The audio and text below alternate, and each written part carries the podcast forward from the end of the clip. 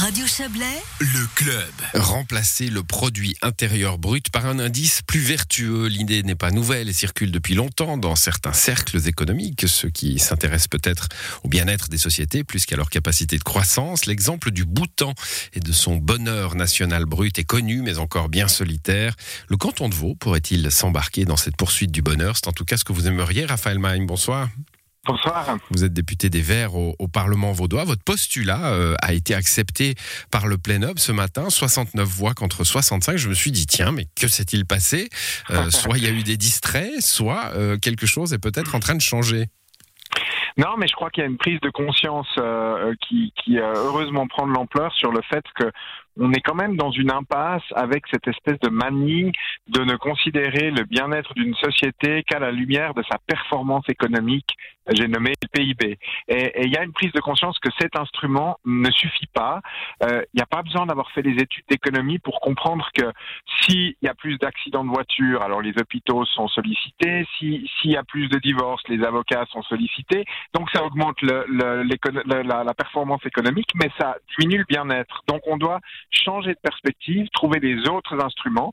Alors il y a l'exemple du Bhoutan qui est, emblématique, mais il y a d'autres États, d'autres collectivités locales qui, euh, peut-être plus subtilement, mais adoptent des autres indicateurs qui sont aussi utilisés dans le pilotage de l'État, dans les politiques publiques. Et, c'est rien, rien que cela euh, que l'on a demandé aujourd'hui. Et effectivement, la majorité du Parlement s'est dit il faut y aller, il faut tenter le- l'expérience. Voilà, il y a bon alors le, le Bhoutan en effet ça a été le- le- l'exemple symbolique. hein, euh, pour ma part, je ne sais pas d'ailleurs comment ça, ça fonctionne au, au Bhoutan euh, et comment un pays peut se peut se mettre à l'écart de, de ce système de décompte mondial. Euh, il y a aussi les, les, les Nations Unies. hein, vous le relevez dans votre postulat avec euh, un indice euh, du développement humain. Il y a la France qui a décidé de, de faire un budget parallèle euh, qui est qui serait un budget durable hein, par rapport à- au, au budget traditionnel. Donc le- les choses sont en train de bouger à l'échelle internationale. Oui, clairement. Et l'exemple de la France est intéressant. Alors, pour être honnête, je n'ai pas encore le recul pour savoir dans quelle mesure ça fonctionne en France, mais ce que la France a fait pour la première fois, c'est d'adopter un budget vert qui consiste à dire telle dépense est favorable à l'environnement, telle dépense ne l'est pas. Parce que ce que l'on sait aujourd'hui, c'est que les euh, moyens de l'État, donc les deniers publics, les contribuables, nos impôts, sont parfois utilisés pour des bonnes causes et parfois ils subventionnent des, des très mauvaises activités. Euh, on, on connaît les immenses sommes d'argent qui sont versées dans le carbone, dans, dans la pollution en gros. Donc euh, cet instrument en France, il permet de réorienter le budget de l'État pour dire on va investir là où c'est intelligent. Et c'est exactement ce qu'on demande au niveau vaudois, c'est de dire si on en reste uniquement à la mesure de la performance par le PIB, alors on rate ces vraies questions.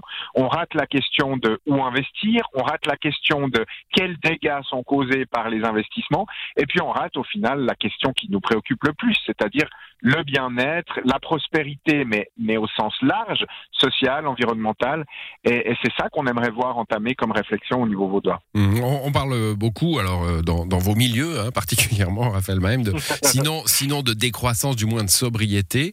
Euh, le PIB, ça permet pas la sobriété.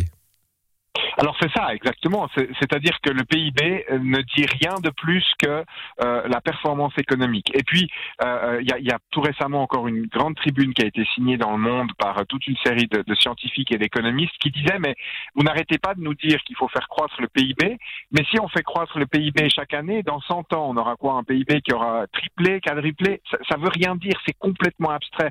Donc, en effet, plutôt que de parler de croissance, il faut parler de santé de la population au sens large, de bien-être, de prospérité. Il faut revoir le vocabulaire, revoir la manière de calculer tout ceci, euh, sans pour autant nécessairement dire qu'il faut décroître. Moi, j'aime pas le terme décroître parce qu'il suppose un retour en arrière.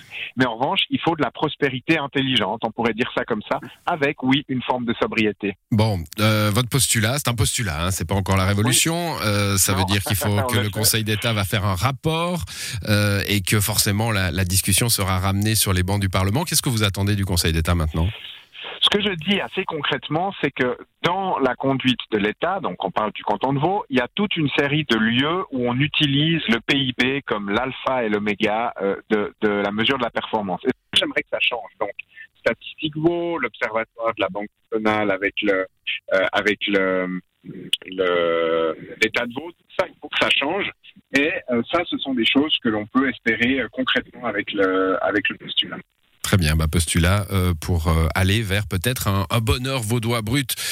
c'est ce que vous souhaitez en tout cas, Raphaël Maïm. Merci à vous d'être passé dans cette émission. Bonne soirée. De même, merci, au revoir.